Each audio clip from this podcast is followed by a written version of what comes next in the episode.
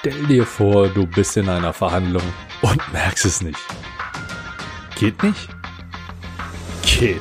Und wie?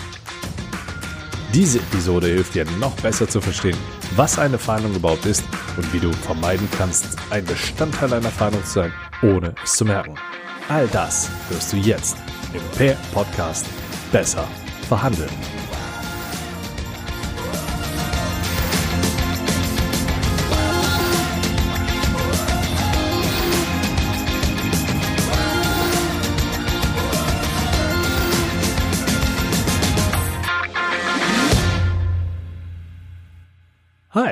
Ich bin Andi Schrader und wenn dies deine erste Episode meines Podcasts ist, dann lautet mein erster Tipp für dich, setz mindestens eine Sache um, die du hier bei mir hörst und du wirst mit Sicherheit besser verhandeln.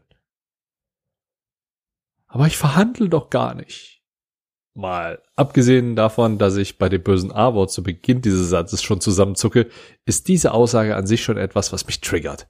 Gut, das ist nun wenig überraschend, denn ich bin sicherlich auch ein wenig ja, sagen wir mal, befangen, was das Thema betrifft, denn ich kann theoretisch in fast jede Unterhaltung eine Verhandlung reininterpretieren. Dennoch ist diese Aussage eine, die mich immer wieder aufhorchen lässt und nein, ich bekomme die nicht nur zu hören, wenn ich dieses Thema anspreche. Vor einiger Zeit war ich bei einem Fußballspiel in der Loge. Dort traf ich auf Alex, den ich bis dato ein paar Mal nur auf anderen Veranstaltungen getroffen hatte. Gehen wir mal davon aus, dass Alex Hauptaufgabe daran besteht, seinen Arbeitgeber auf Plattformen wie LinkedIn, TikTok, Facebook und Insta entsprechend gut darzustellen. Also kurz und knapp erklärt, er war Social Media Manager bzw. ist für den Social Media Content verantwortlich. An diesem Tag war er doch nicht im Dienst und wollte einfach nur das Spiel genießen. Für mich vollkommen okay. In der Halbzeitpause waren wir drinnen im Businessbereich und standen an einem Stehtisch in der Nähe der Bar. Eine kleine Gruppe, bestehend aus drei Personen, zwei Männer, eine Frau, gesellten sich zu uns und dauerte nicht lang, da kamen wir ins Gespräch. Erst ein bisschen Smalltalk über die Halbzeit und das, was so im Verein und der Liga aktuell so passiert.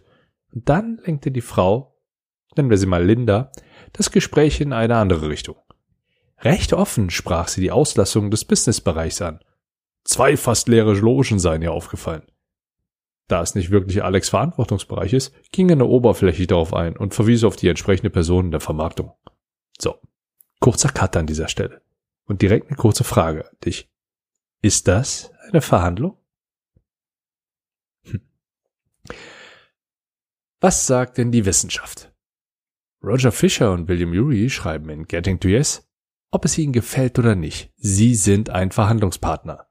Jeder verhandelt jeden Tag über irgendwas.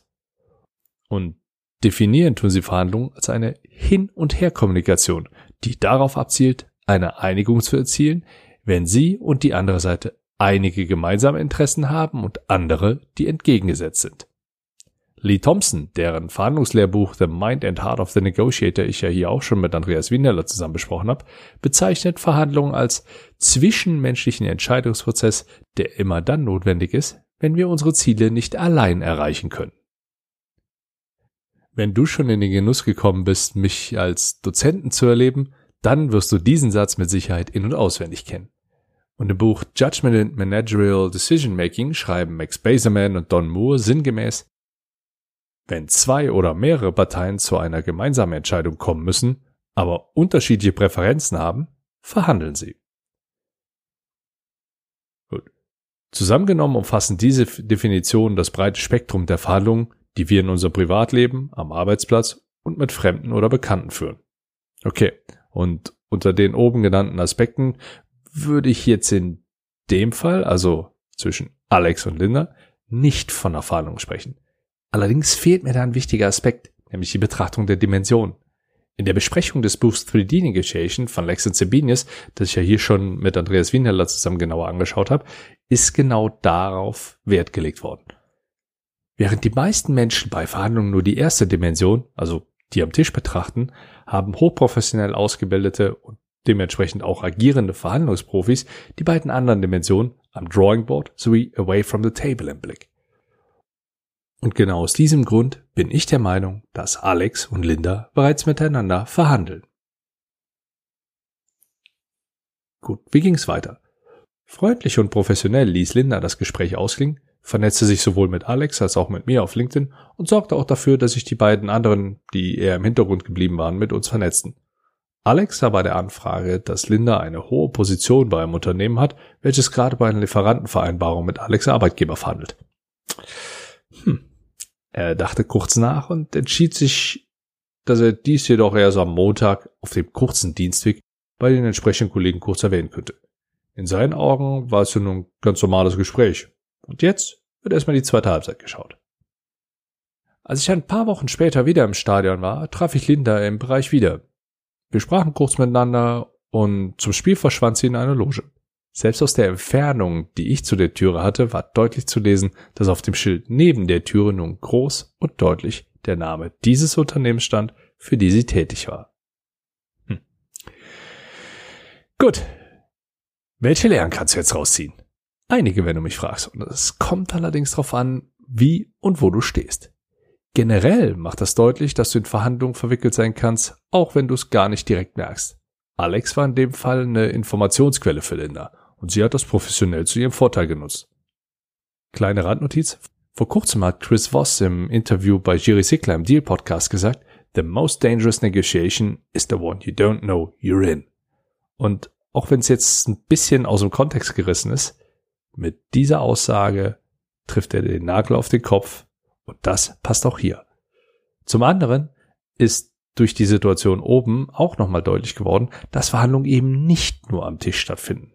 Wir verhandeln mehrmals am Tag und dessen sind sich leider noch nicht alle bewusst. Formelle Verhandlungen sind leicht zu identifizieren. Sie besprechen die Bedingungen des Stellenangebots mit Personalverantwortlichen, verhandeln um Preis für ein Auto oder die Zahlungsbedingungen mit Lieferanten dann gibt's halt noch die informellen, weniger offensichtlich Verhandlungen, an denen du auch täglich teilnehmen könntest. In meinem Fall meine Tochter davon überzeugen, dass der Nachtisch erst nach dem Mittagessen gegessen wird. Dann gibt's noch sowas wie Konflikte mit Kollegen oder Kolleginnen, die man lösen muss. Oder Lieferanten davon zu überzeugen, dass die Zahlung vorab zu leisten ist. So. Für mich ist es wichtig, genau für diese Angelegenheiten gewappnet zu sein. Und Jetzt kommen wir nochmal zu dir. Siehst du dich eher im operativen Bereich? So behalte bitte im Hinterkopf, dass es mehr als nur die Verhandlung am Tisch gibt. Stimm dich bitte firmenintern ab, gerade wenn du zu Veranstaltungen gehst, auf denen auch Geschäftskontakte sind oder sein könnten. Siehst du dich eher im strategischen Bereich eingeordnet, so verschaff dir einen Überblick über die Gesamtsituation und denk deine Verhandlungen in den drei Dimensionen. Dies wird dir mehr nutzen, als dir schaden wird. Gut, also welche Impulse kannst du jetzt für dich mitnehmen? Verhandlungen sind ganzheitliche Kommunikation und finden nicht nur am Tisch statt. Es gibt mindestens drei Dimensionen. At the table, at the drawing board, hier lautet das Stichwort Deal Design und away from the table. Und last but not least, wir verhandeln alle mehrfach am Tag. Berücksichtige das in deinen Verhandlungen und du wirst mit Sicherheit besser verhandeln. Und wenn du mir jetzt noch was Gutes tun magst, dann bewerte meinen Podcast. Ich sage schon mal Danke im Voraus. Besten Gruß und bis zum nächsten Mal.